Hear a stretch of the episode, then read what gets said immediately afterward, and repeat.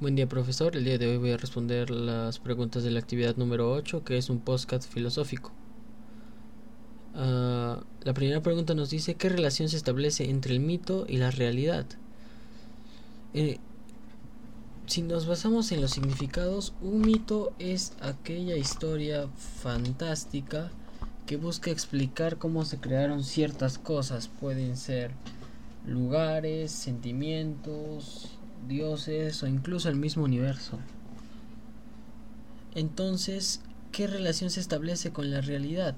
Pues la respuesta es bastante simple.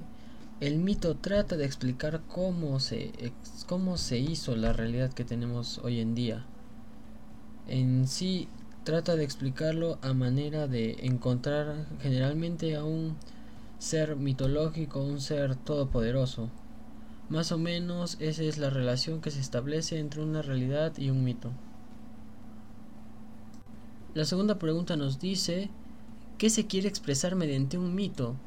Entonces, al saber que un mito es una relación, es una narración maravillosa, eh, lo, que, lo, que busca explicar es eh, el, el, encontrar un sentido a, determinados hechos o fenómenos que, hay, que hay en la realidad.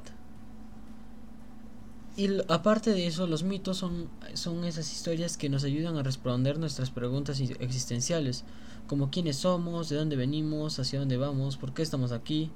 Y además estas ofrecen explicaciones eh, que son tradicionalmente llevadas de generación en generación que, y son aceptadas por un pueblo y que se van transmitiendo a, a lo largo de los siglos que, de manera oral o escrita. Eh, Aparte de esto, em, el, mito también se puede referir a una persona, eh, una persona o cosa en la cual, en la cual, eh, en la cual se ha, encontrado una especie de admiración hacia eso, ah, como por ejemplo, pues, eh, no sé, un mito sobre cómo se originó el, un, dios griego o, o algunas historias, unos mitos sobre sobre Aristóteles o, ejemplos así. La tercera pregunta nos dice, ¿qué era el arjé? ¿Cómo consideraban los primeros filósofos el arjé? Pues el arjé, también conocido como arqué o arché, eh, significa principio o origen, eh, y los filósofos lo tomaban como el concepto fundamental o como el elemento esencial que componía el universo de todas las cosas y la, y la mayoría de, de, filósofos tenían un, un arché. Habían filósofos monistas y filósofos, y filósofos pluralistas. Dependiendo de cuántos elementos creían ellos que eran los esenciales para el universo, se les empezó a clasificar de ese modo. La siguiente pregunta, la pregunta número 4, nos dice que señalemos algunas diferencias entre Heráclito y, y Parménides. Bueno, Parménides y Heráclito son dos filósofos que tienen algo en común, que son monistas. ¿Qué quiere decir esto? Que solo tienen eh, que solo tienen un elemento esencial, que solo tienen un arché, que en el caso de Parménides es el ser y en el caso de Heráclito es el fuego.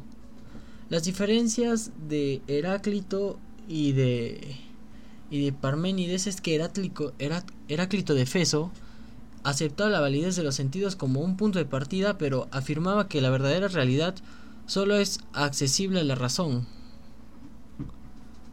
Y por eso usaba el por eso Sarcher el fuego, porque este lo usaba como metáfora para reflejar el constante cambio de, la, de las llamas, ya que y, y que este no se apagaba por el hecho de que se movía.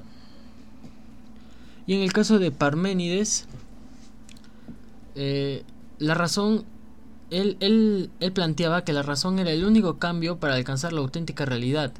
Además, afirmaba de que los sentidos eran los que nos engañaban. Es por eso que usa el arché del ser, ya que hace referencia a que el ser es un elemento imputable, único e inmóvil, eterno y compacto y que se relaciona con la perfección de la forma esférica.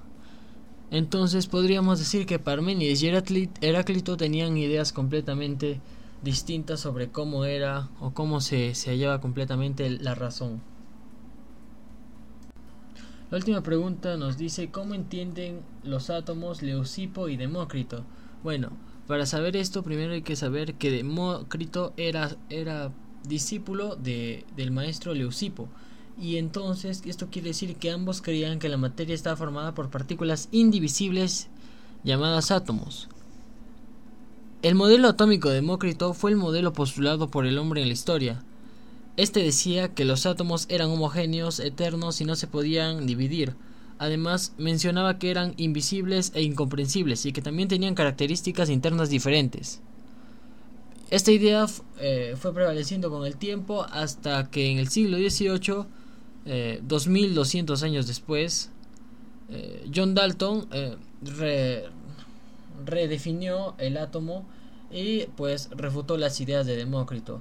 Pero gracias a Demócrito tuvimos una base de cómo son los átomos.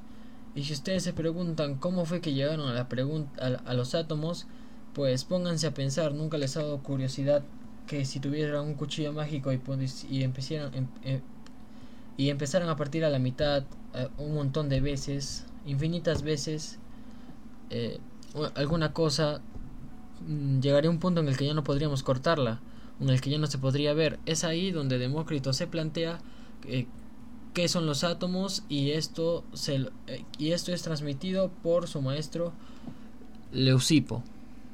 Muchas gracias profesor, espero que le haya gustado este podcast.